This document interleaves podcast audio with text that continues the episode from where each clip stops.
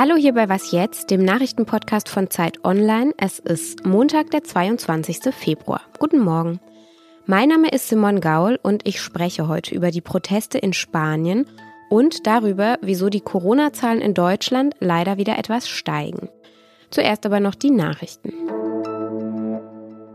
In zehn Bundesländern beginnt heute an den Grundschulen wieder der Schulbetrieb, unter anderem in Nordrhein-Westfalen, Berlin und Schleswig-Holstein.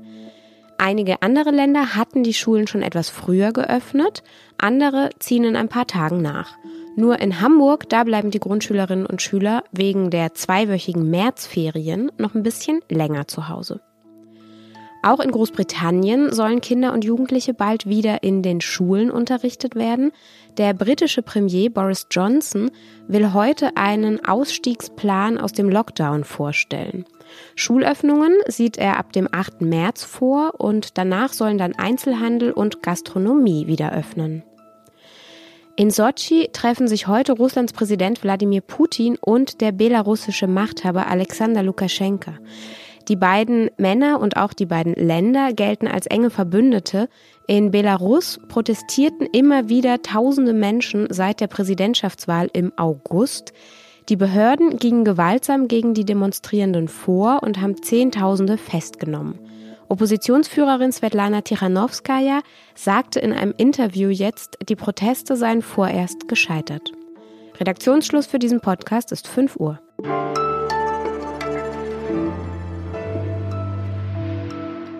In Spanien brannten am Wochenende wieder Mülltonnen, Randalierende haben Schaufenster eingeschlagen, haben Geschäfte geplündert, einige warfen Steine oder Flaschen auf Polizisten, die wiederum setzten Schlagstöcke und Wasserwerfer ein. Stellenweise sehen diese Bilder, die man da sehen kann, wirklich aus wie regelrechte Straßenschlachten. Seit fast einer Woche demonstrieren jetzt Menschen in mehreren Städten in Spanien. Sie gehen auf die Straße gegen die Festnahme des Rappers Pablo Hazel. Der war wegen Beleidigung des Königshauses zu neun Monaten Haft verurteilt worden. Warum sind diese Proteste so heftig? Das frage ich jetzt Julia Macher. Sie ist freie Autorin für Zeit Online. Sie lebt in Barcelona und dort waren die Demonstrationen am Wochenende wieder besonders heftig. Hallo Julia. Hallo. Warum macht die Verhaftung Hazels denn viele so wütend? Herr Hassel wurde wegen Herabwürdigung des Königshauses und Verherrlichung von Terrorismus verurteilt. Und um beide Delikte gab es in der Vergangenheit immer wieder große Diskussionen. Den besonderen Schutz der Krone als staatliches Symbol halten viele für antiquiert und die Straftat Verherrlichung von Terrorismus, die wurde in den letzten Jahren immer wieder herangezogen, um Künstler und Komiker anzuklagen, wegen viel geringerer Vergehen, als denen die Hassel zur Last gelegt äh, wurden. Spanien hat ja eine lange leidvolle Erfahrung mit dem Terrorismus, Stichwort ETA, und die Justiz reagiert bei Straftaten in diesem Zusammenhang, sagen manche Juristen, zu sensibel. Vielleicht noch eine Sache zum äh, Fall Pablo Hassel. Der hat in Tweets und Liedzeilen einzelnen Politikern immer immer wieder den Tod gewünscht und ist deswegen mehrfach verurteilt worden und vorbestraft. Und letztlich kam er wegen dieser Vorstrafen ins Gefängnis. Das fällt so ein bisschen unter den Tisch in der aktuellen Debatte. Und Pablo Hassel hat sich äh, ein klein wenig auch zum Märtyrer für die Meinungsfreiheit stilisiert. Und du warst auch auf einer Demo jetzt am Wochenende und hast mit Leuten gesprochen. Wie war denn die Stimmung so? Viele sind verzweifelt, frustriert und wenn man dann nach Motiven für die Wut fragt, dann kommt im zweiten oder dritten Satz fast immer das Thema Perspektivlosigkeit. Also die Frage, habe ich überhaupt irgendeine Chance in dem Beruf, den ich gerne ausüben würde, zu arbeiten? Was bringt das überhaupt? Äh, ich war in Barcelona unterwegs und hier stehen viele, die zurzeit auf die Straße gehen, der katalanischen Unabhängigkeitsbewegung nahe und bei denen kommt auch der Frust über die separatistischen Parteien Parteien dazu. Die haben ja in den letzten Jahren alles Mögliche versprochen und das war eben alles nicht haltbar. Abends bei den Krawallen mischen sich dann eben einfach auch noch viele drunter, die ja Randale wollen oder auch ein paar Sneaker aus dem Geschäft, in dem gerade die Scheiben eingeschlagen wurden. Das ist äh, alles in allem eine ziemlich explosive Mischung. Aber wenn ich das jetzt richtig raushöre, dann geht es eben nicht nur um eine, ja, ich sag mal, empfindliche Justiz in Sachen äh, Verherrlichung des Terrorismus, sondern schon primär wirklich so eine allgemeine Wut. Wie ist es denn, wie sind denn die Aussichten für junge Menschen gerade in Spanien? Also die sind ähm, alles andere als rosig. Äh, Spanien ist das europäische Land mit der höchsten Jugendarbeitslosigkeit. Die liegt mit 40,7 Prozent mehr als doppelt so hoch wie der EU-Durchschnitt. Und ich denke, man kann schon sagen, dass die jungen Leute in Spanien so zu den großen Corona-Verlierern gehören. Das liegt auch daran, weil man halt als Berufsanfängerin oder Berufsanfänger in Spanien kaum feste Verträge bekommt, sondern man hangelt sich halt von Zeitvertrag zu Zeitvertrag, von Projekt zu Projekt. Und das sind eben genau die Stellen, die in der Krise, die es ja jetzt gibt, als erstes gestrichen werden. Kannst du das irgendwie einschätzen, wie sich das entwickeln wird? Also ist das jetzt was, wo man sagt, diese Wut, die ist jetzt da und entlädt sich mal oder ist das der Anfang von mehr?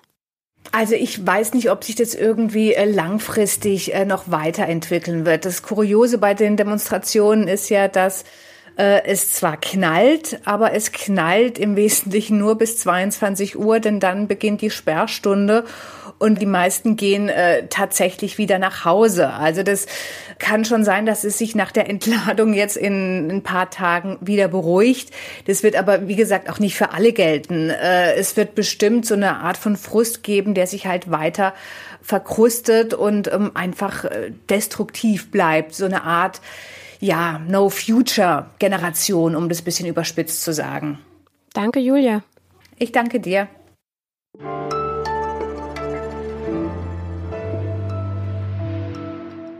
Und sonst so?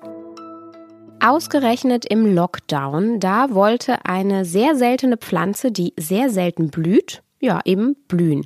Das ist jetzt gerade passiert im Botanischen Garten der Universität Cambridge. Dort wächst seit einigen Jahren eine Selenicerius vitii, wenn man es denn so ausspricht, eine seltene Kaktusart aus dem Amazonas jedenfalls, die man auch Mondblume nennt. Das Team des Gartens jedenfalls hatte extra eine Webcam installiert und schon seit Tagen haben sich Botanikfans aus aller Welt da reingeschaltet, um dieses seltene Ereignis bloß nicht zu verpassen. Am Samstagnachmittag, da war es dann soweit, da blühte dann dieser Kaktus in einer weißen, ja, ganz schönen Blüte. Wenn Sie das auch sehen wollen, dann verlinke ich Ihnen diesen Livestream nochmal zum Nachschauen. Was sie dabei leider nicht erleben können, anfangs soll diese Mondblume ganz wunderbar geduftet haben, wie Gardenien und Jasmin. Gegen Ende ihrer kurzen Blütezeit, da stank sie dann aber eher wie verfaultes Gemüse. Und naja, wir verpassen ja vieles hinter unseren Bildschirmen, aber manches bleibt einem eben auch erspart.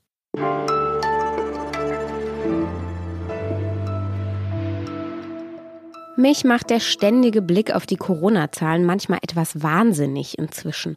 Ob sie steigen oder sinken, das entscheidet ja eigentlich über alles.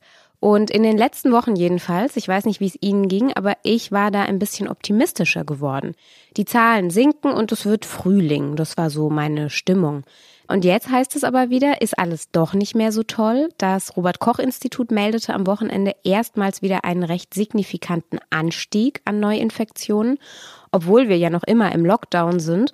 Und der Anteil an Infektionen durch die Mutante B117, der steigt auch immer weiter. Was diese Zahlen jetzt bedeuten, das weiß bei uns im Team Elena Erdmann. Sie ist Datenjournalistin. Wir haben sie ja schon an einigen Stellen hier gehört im Podcast. Hallo, liebe Elena. Hi, Simon. Woran liegt denn das gerade, dass die Zahlen, naja, nicht mehr so toll sind? Das lässt sich natürlich immer ganz schwer sagen und es hängt wahrscheinlich von verschiedenen Faktoren ab. Zum Beispiel gab es ja einfach in der letzten Woche diesen großen Wintereinbruch und wir wissen jetzt nicht genau, ob sich da vielleicht haben weniger Leute testen lassen, die dann diese Woche hingegangen sind. Aber die große Sorge ist, dass es vor allem an der Mutante B117 liegt, also diese Virusvariation, die deutlich ansteckender ist und die sich auch gerade in Deutschland sehr stark verbreitet. Welche Rolle spielt die denn genau, diese Mutante? Also wir wissen, dass die ungefähr 25 bis 40 Prozent ansteckender ist als das ursprüngliche Virus und dass wir mittlerweile ungefähr 22 Prozent der Fälle durch diese Mutante verursacht werden in Deutschland. Also aktuell verdoppelt sich so alle ein bis zwei Wochen der Anteil der Mutante. Und das große Problem ist, dass die natürlich sich auch einfach schneller verbreitet und man nicht so genau weiß, ob die aktuellen Maßnahmen dazu ausreichen, auch dass die Zahlen der Mutante zurückgehen. Und alles sieht gerade leider danach aus, dass das eben nicht der Fall ist. Das heißt, insgesamt sind die Fallzahlen zurückgegangen, aber hinten versteckt sind sozusagen immer mehr Infektionen mit B117 aufgetreten. Und jetzt, wo es einen ziemlich großen Anteil schon ausmacht, könnte das halt dazu führen, dass das insgesamt die Zahlen zum Steigen bringt. Also man könnte sagen, wir haben das Wildvirus, also diese erste Version so halbwegs im Griff, aber die Mutante halt eben nicht. Das ist genau die Befürchtung, ja. Und was bedeutet es dann? Also kommt jetzt die nächste Corona-Welle? Also besorgniserregend ist es auf jeden Fall. Wir sehen jetzt ungefähr seit einer Woche, dass die Fallzahlen nicht mehr so klar absinken. Gleichzeitig ist es natürlich auch noch relativ kurz und wir können da noch keine gute Prognose geben. Aber wenn man jetzt lockert, ist das natürlich schon ein bisschen gefährlich. Danke, Elena. Was jetzt am Morgen ist damit dann vorbei. Heute Nachmittag um 17 Uhr gibt es wieder, wenn Sie mögen, unser Update, dann mit meinem Kollegen Ole Pflüger. Wenn Sie wollen, dann schreiben Sie uns weiterhin an wasjetzt.zeit.de. Ich sage an dieser Stelle ansonsten erstmal Tschüss und danke fürs Zuhören.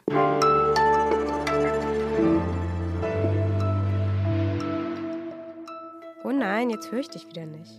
Bist du noch da? Hallo? Oh, der Empfang ist hier wirklich echt mies.